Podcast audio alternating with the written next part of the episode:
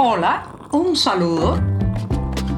Les habla Joanny Sánchez, cubana, periodista, ciudadana, y les traigo este cafecito informativo recién colado y sin azúcar para despertar.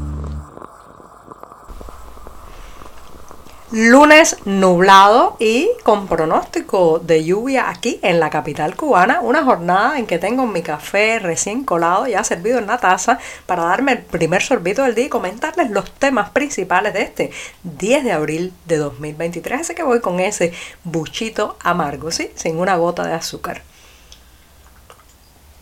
Después de este cafecito, les cuento que este mes de abril, en los próximos días, se estará reuniendo por primera vez la nueva legislatura de la Asamblea Nacional. Recuerden que hablé en este programa de que se había hecho el proceso para ratificar, nunca elegir a los diputados que se sentarán en el Parlamento cubano, un parlamento que tiene todos los sesgos de falta de diversidad ideológica, política, subordinación al poder, genuflexión también con las leyes que llegan desde arriba y bueno, pues ese parlamento en teoría es el eh, que tiene la capacidad de designar al presidente eh, cubano, que todos los pronósticos indican será otra vez, eh, recaerá otra vez el cargo en Miguel Díaz Canel.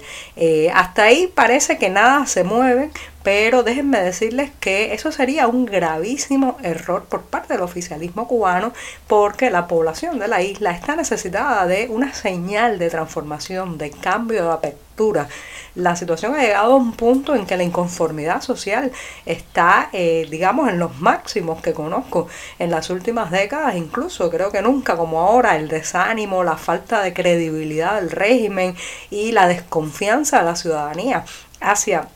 los líderes pues eh, ha estado eh, ha estado tan marcada, tan evidente, tan a flor de piel. Por eso la designación para un segundo mandato de Miguel Díaz Canel podría ser el peor de los errores que cometa el oficialismo cubano, que siempre ante el dilema de cambiar o mantener el inmovilismo opta por lo segundo porque le tienen miedo al cambio, a la transformación, a la apertura y a la flexibilización que les haría perder el control sobre la nación y sobre los ciudadanos. Así que es muy probablemente que otra vez en la silla presidencial vuelvan a sentar a Díaz Canel, que como saben no toma decisiones, es un, eh, digamos, un instrumento para eh, hacer llegar la voluntad de un grupo de hombres que se esconde detrás de su rostro, pero que todos sabemos quiénes son, un clan familiar, un grupo de militares, un grupo que está más unido por el árbol genealógico que por la verdadera, digamos, es el verdadero sostenimiento de una ideología, de una utopía o de algo parecido a la justicia social. Así que designar otra vez a Miguel Díaz Canel en el cargo enviaría un mensaje nefasto a la ciudadanía cubana que por un lado alimentaría más la emigración, pero por otro lado la inconformidad, el malestar ante un hombre que eh, probablemente sea uno de los gobernantes más impopulares de la historia cubana, un hombre que es considerado el, digamos, el sumum de la continuidad, lo cual quiere decir la prolongación, el no cambio, la no evolución eh, de la política cubana, un hombre que ha frenado también las ansiadas y esperadas reformas económicas, un hombre de una torpeza lingüística, de una incapacidad para gestionar la escena pública que a veces pues lo que genera en la gente más bien es vergüenza de tener a alguien así sentado en eh, lo que podemos llamar el más alto cargo de la República de Cuba. Sin embargo, todo esto parece ser que tiene menos peso a la hora de que por ahí arriba decidan quién será el presidente cubano porque lo que les interesa es un ser dócil, un títere, alguien que puedan manejar. En eso, sí, Miguel Díaz Canel reúne todas las condiciones. Ahora, en cuanto a la simpatía popular, la eficiencia, la capacidad de llevar la nave nacional a un buen derrotero, en eso está absolutamente suspenso. Así que probablemente cometan otra vez el mismo error, sentarlo en esa silla que algún día volveremos a decidir en las urnas, en voto abierto y democrático, quién puede realmente sentarse u ocuparla.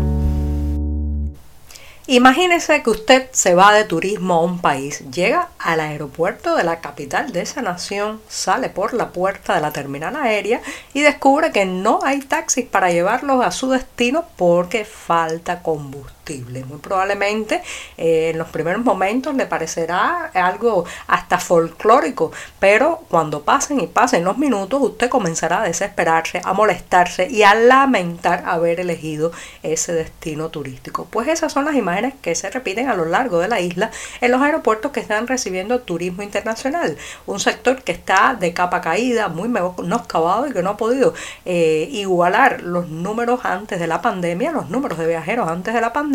y que esta falta de combustible que atraviesa Cuba pues está golpeando duramente. Turistas que contratan un vehículo eh, lo van a buscar a la base de rentas y después en medio del camino se quedan sin gasolina y no hay donde llenar el tanque porque simplemente, señoras y señores, los servicentros están vacíos. El país está prácticamente paralizado por la falta de hidrocarburos. Se habla, se especula que viene un barco que ya va a llegar, que para el 18 de abril, pero todo eso rodeado de la falta de seriedad, el secretismo y la falta de transparencia que marca todo en este sistema. Así que los turistas se están sintiendo duramente esto porque en los principales aeropuertos del país hay pocos vehículos, pocos taxis para trasladarlos. Las excursiones turísticas también están siendo recortadas y muchas veces le venden el servicio de rentar un auto cuando la propia empresa que se los vende sabe que no podrán reponer el combustible.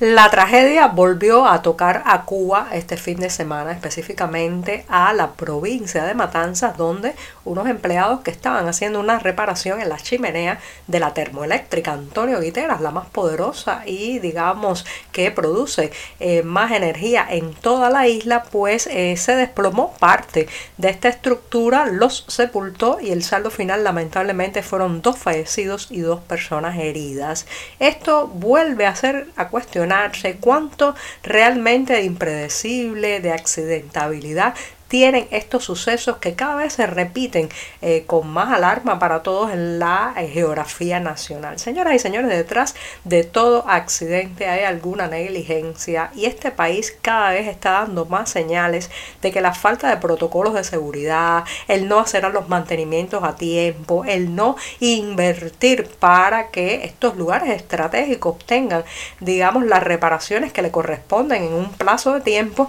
pues eso le está costando la vida a la gente. Una historia como esta ya la vivimos el año pasado con el incendio de los supertanqueros y un poco antes con la trágica explosión del Hotel Saratoga. ¿Cuántas vidas se tienen que perder para que sean inversiones profundas? No solamente para mantener estas industrias funcionando y funcionando bien para que den energía a la población cubana, sino sobre todo para que sus trabajadores, sus empleados no tengan que correr el riesgo de morir mientras ejecutan estas o mientras trabajan en una jornada laboral cotidiana. Esto, evidentemente detrás de esto está la desidia y lamentablemente mientras se siga invirtiendo en hoteles, en otro tipo de eh, desafuero económico y no se ponga el dinero en reparar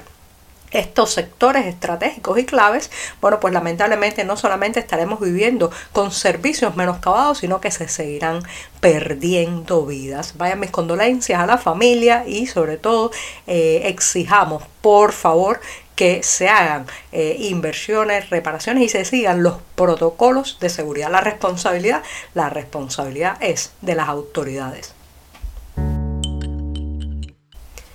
El humor no solamente nos hace reírnos y pasar un buen rato, sino también criticar, cuestionar y burlarnos de nosotros mismos que tanta falta hace de vez en cuando. Por eso voy a despedir este programa de lunes diciéndoles que desde el mes pasado, desde mediados de marzo, se está presentando en Miami la obra Lo de atrás sí importa. Está escrita y dirigida por el humorista, actor, y escritor cubano Alexis Valdés y promete una historia bien, bien interesante de Jorge, un músico que parece no prestarle nada de atención a otras cosas en su vida que no sea el arte, la música y bueno, pues sus composiciones. Su esposa, harta de esa actitud, le dice que tiene que arreglar el patio o se divorcia. Durante el mes de abril estará también en cartelera esta obra, reitero, lo de atrás se importa de Alexis Valdés. Y con esto me despido hasta mañana martes. Muchas Por hoy es todo. Te espero mañana a la misma hora. Síguenos en 14medio.com. También estamos en Facebook, Twitter, Instagram y en tu WhatsApp. No olvides, claro está, compartir nuestro cafecito informativo con tus amigos.